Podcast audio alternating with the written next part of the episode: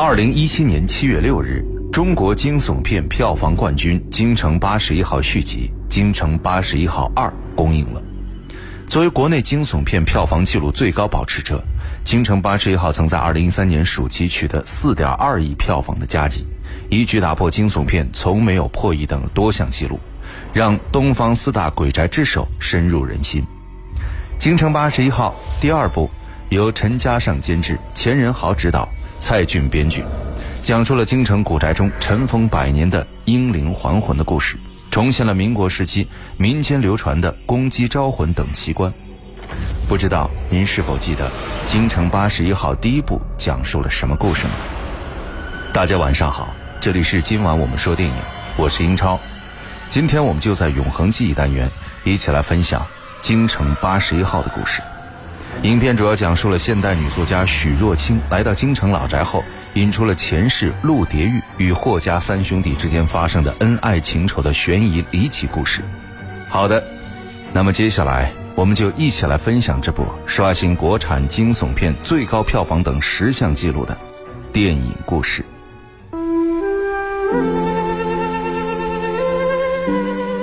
一扇窗，一扇门，一片光影。一个故事，一个世纪。今晚我们说电影《永恒记忆》。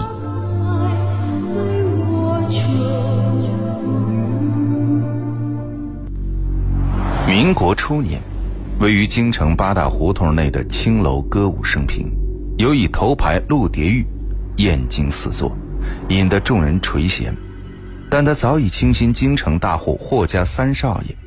几经波折，陆蝶玉嫁入霍家，怎料新婚之夜，新郎却变成刚刚过世的霍家二少爷。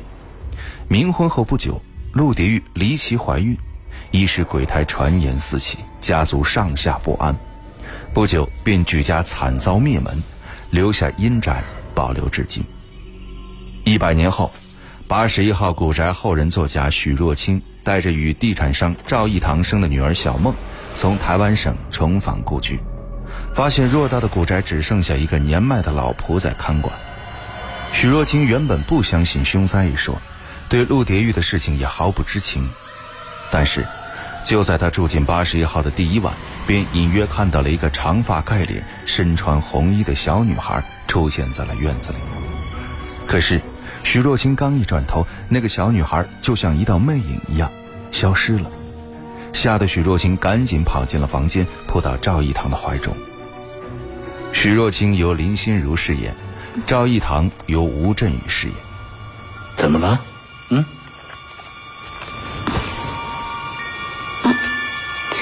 嗯？我觉得这个宅子里好像有别人。什么别人呢？关于。不在我身边，我都快有幻觉了。是吗？嗯。我的大作家，照你这么说来，我就是你的灵感喽。嗯。以后你每天睁开眼睛，我都会在你身边。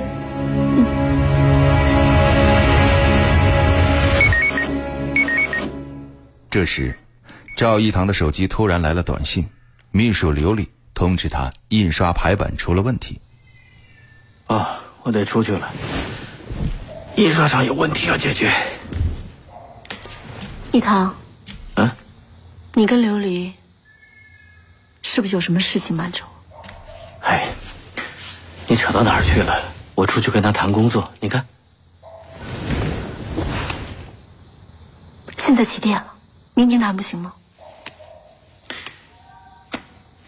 你的新书现在正在印刷厂排版，现在排版出问题了，我是不是应该去解决呢？嗯？你这样永远把工作放在第一位，那我回来干嘛？许若清最终还是没能说服赵一堂，便在恐惧中度过了他在京城八十一号的第一夜。第二天，许若清度过了平静的一天，但是到了晚上，女儿小梦突然说，有一个小姐姐要跟她玩皮球。许若清跟随小梦来到走廊那儿，却发现走廊尽头真的有一只皮球在滚来滚去。可是那漆黑一片，根本就没有人。夜里，许若清从噩梦中惊醒，突然觉得好像有血滴在了自己脸上，数不清红色的大手向他伸来。女儿小梦也在大声的呼唤自己。惊慌失措的许若清赶紧给在外工作的赵一堂打了电话。过了一会儿，房间传来敲门声，许若清打开门，看到的。却是琉璃。怎么是你？一堂有事赶不过来，打电话让我来陪你。他让你过来的？对啊，还给你带了红酒。一个人住这么大的房子，晚上害怕了吧？我觉得这个房子啊，真的有点怪怪的。不过我们来打扫的时候，听说这是个凶宅。凶宅？发生过什么事啊？嗯具体也不知道，你不会看到过什么吧？我没有。哎呀，我又不相信这世上有鬼。知道你胆儿大，这要是我一个人住这么大的房子啊，我非得叫一堂天天晚上陪着我睡不可。干杯，Cheers！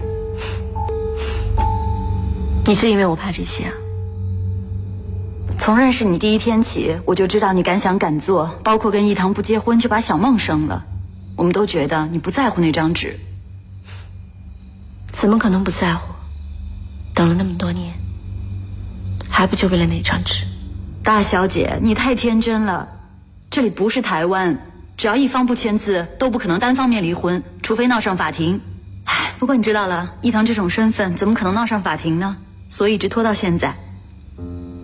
得知这一消息，许若清变得更加不安。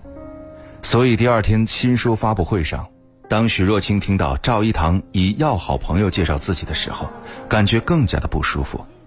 他甚至觉得别人都在用异样的目光看他。于是，许若清不顾正在举行的发布会，甩开身边的赵一堂，从人群中跑了出来。赵一堂随后紧跟出来。若清。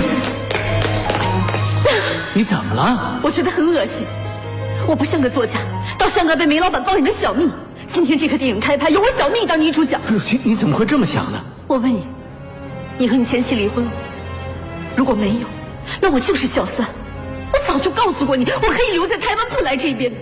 我受不了这种关系。我带你去见他。很快，赵一堂便带许若清来到了他前妻所在的精神病院。墨轩。许小姐，你好。女作家的手就是不一样，好软。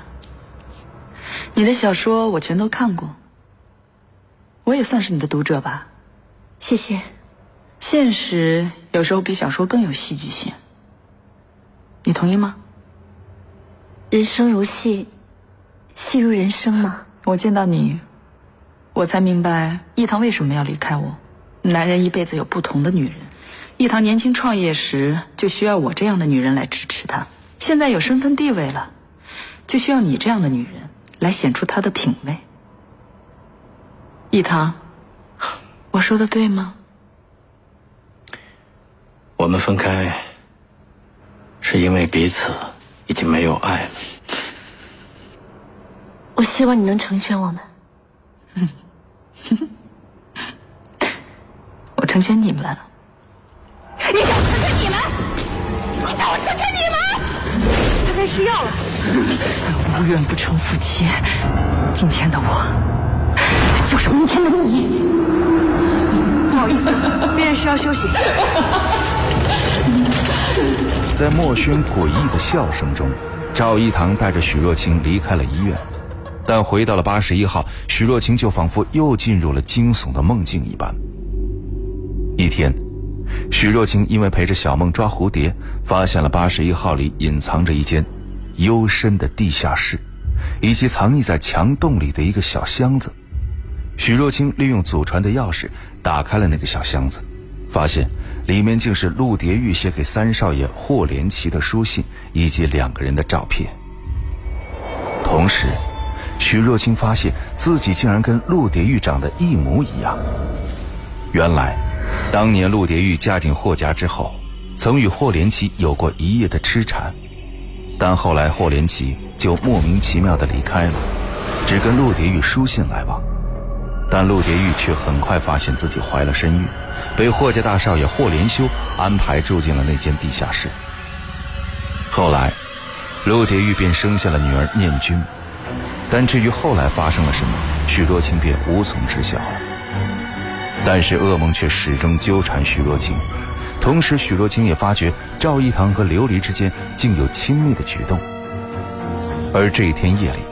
赵一堂又是喝得醉醺醺的回家了。怎么了，大作家？嗯，不睡觉，还在写小说？嗯，你整个晚上上哪儿去了？喝了那么多酒？我就跟几个客户应酬，免不了都要喝点酒的。你知道的，现在做生意啊，就跟做小姐一样，都要陪老板。嗯，你也不要太拼命了，对身体不好。我去洗个澡。赵一堂刚离开，他的手机便来了短信，信息又是琉璃发来。琉璃提醒赵一堂鱼与熊掌不可兼得，并且要他早做决定。看到这条消息，徐若清似乎明白了什么，便在第二天约见了正在忙于业务的琉璃。什么事儿，大小姐这么急着找我，我都快忙死了。哎，不是你新书写完了吧？先点东西吧，服务员。哦，李总。哎呀，赵总脾气我最知道，你放心，这回肯定没问题。嗯，好好好，行，再给你打电话。那来份这个，稍等。哎呀，渴死我了。服务员，再来杯水吧。不用，我喝这杯就行。各喝各的。若清，找我什么事儿？我在这儿也没什么朋友，就想找你聊聊天嘛。你没事吧？我没事儿，是我一个朋友，她发现她老公跟女下属偷情，问我该怎么办。赶快让他离婚啊！还怎么办？她老公没跟她摊牌啊，或许还有挽回的余地。你赶快告诉他，不要这么天真了。这男人啊，全是偷腥的猫。这种事儿有了一次就有第二次，赶快离婚！离婚！他们有孩子的，这孩子呢，完全是个借口。你想想。这孩子如果生活在一个没有爱、父母整天吵架的家庭，能有什么幸福啊？那如果他不想拆穿，哎，怎么说呢？鱼和熊掌不能兼得，男人总有一天要做出选择的。与其被动，不如主动。明白面。哎，不过我也想不明白，这世界上怎么有那么多犯贱的女人，非得要抢人家的老公，真讨厌。服务员，你们怎么回事？我点的东西给别人，你们什么意思啊？呃，没事，反正我还没吃呢。若清，要不你饿了，你先来。你很喜欢抢别人的东西是吗？你什么意思啊？你昨天晚上找一堂出去干什么？公事啊，公事，公事需要搂搂抱抱的吗？若清啊，你误会了，昨晚是这样的。你答应我。琉璃把昨天夜里的事儿告诉了许若清。为什么？他最近精神都有点恍惚了。告诉他不是让他更难受吗？一会儿就靠你了。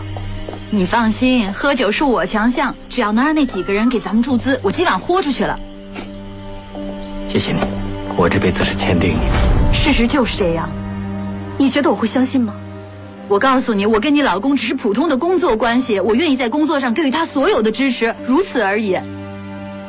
再说，要不要我提醒你，是谁介绍你们两个认识的？是我。要是我想跟他有一腿，还轮得到你吗？我谢谢你，我新家是你布置的，连床单都是你选的，谁知道你们有没有睡过？我想起来就觉得恶心。徐若清，你疯了是不是？你老公公司现在面临多大的困难，你知道吗？你根本就不在乎，他为了顾及你的感受，拒绝他前妻对他的帮助。可是你呢，整天只会生活在你一个人的世界里，胡思乱想，胡乱猜忌。我告诉你。真正应该醒的人是你。就这样，徐若清和琉璃闹翻了。再次回到八十一号，徐若清感觉自己好像看到了死去的陆蝶玉，并在不知不觉中来到霍家的祠堂，看到了一直守候在那儿的老仆根叔。你终于来了，根叔，你怎么知道我会来？我一直等着你来找我，真的长得太像了。你是说陆蝶玉？她是你太婆。我守了这宅子这么多年，还以为霍家人不会再回来了。根叔，后来到底发生了什么事了？信写到一半就停了。哎那年我十三岁，年君只有六岁。原来，陆蝶玉在生下女儿念君之后，就一直在霍家等待霍连奇归来。可是几年过去了，陆蝶玉除了收到署名霍连奇的书信之外，便再无霍连奇的消息。直到有一天，霍连奇的书信断了。而就在这时，早已喜欢上陆蝶玉的大哥霍连修来到了地下室。连奇死了。你你你说什么？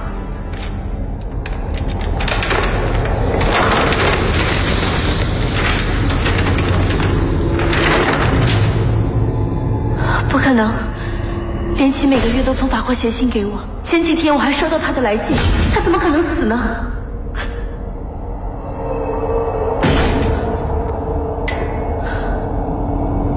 信是我写的，你胡说！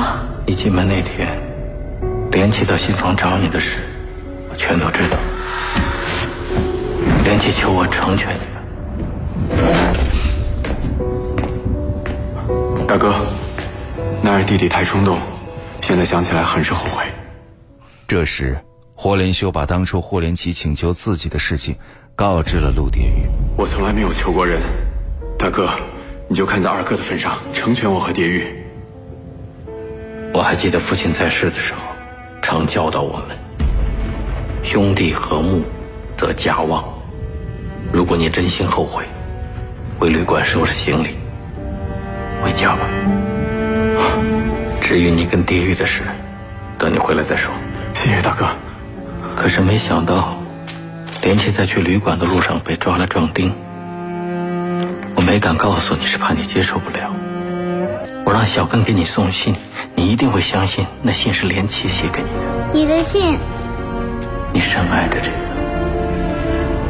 长情和专一的人，心意相通，此生不渝。你爱的是给你写信的人，那个人不是连起，是我。霍连修的话激怒了陆蝶玉，陆蝶玉一气之下把霍连修赶出了地下室。但霍连修的妻子却因为恐惧陆蝶玉企图霸占自己在霍家的地位，便暗中给陆蝶玉下了药，致使陆蝶玉产生了幻觉，从高处跳下身亡。而为此伤心欲绝的霍连修带着念君离开了霍家，结果过了不久，曾经伤害过陆蝶玉的霍家人都仿佛看到陆蝶玉回到了霍家，并被他一个个夺走了性命，而有关八十一号的传闻便由此而来。就在许若清得知这一真相的夜里，他仿佛看到霍家死去的那些人都回到了八十一号来向他索命。与此同时，赵一堂却去找他的精神病妻子莫轩。那么急叫我来，有什么事？外面在闪电，天都发怒了。没什么事，我回去了。你想要的东西，我已经签好了。但是，我想跟你做个交易。如果你让我把这份离婚协议书撕掉，这个支票就属于你。别说，你知道根本不可能。怎么不可能？这笔钱足够可以解决你文传集团的财务困境。这个女人，她到底有什么好？她值得你为她这样做吗？你根本不明白，因为你根本没有爱，你不懂爱。我就是不明白，他到底有什么吸引你？算了吧，好吗？就当我们是前生注定的，行吗？前生注定。我跟你也算是夫妻一场啊，难道不是前生注定吗？算我求你了，算我求你了，好吗？你成全我们好不好？谁成全我和女儿？许若清为你生了女儿，我跟你生的诗诗算什么？她不是你的女儿啊！不要把诗诗扯进来，好不好？我永远都是诗诗的爸爸，无论我跟你在不在一起，跟这个都没关系。没关系，太晚了。原来，墨轩早就把女儿诗诗送进了八十一号，也就是许若清经常看到的那个红衣女孩。而许若清之所以会看到那些奇奇怪怪的东西，是因为墨轩让根叔更换了许若清的安眠药，让她产生了幻觉。而根叔这么做的目的，便是得到八十一号。最后，得到真相的赵一堂赶紧回到了八十一号，准备把许若清、小梦和诗诗带出八十一号。而就在这时，根叔推着霍连奇的干尸出现在了大堂。原来，霍连奇没死，他后来回去看到霍家变成那样，陆蝶玉也死了，霍连奇便每逢陆蝶玉的死祭都会回去祭拜。根叔说，当年就因为霍蝶玉一人，才会导致偌大的霍家一败涂地，而三少爷在见到许若清之后，便幻化成灰。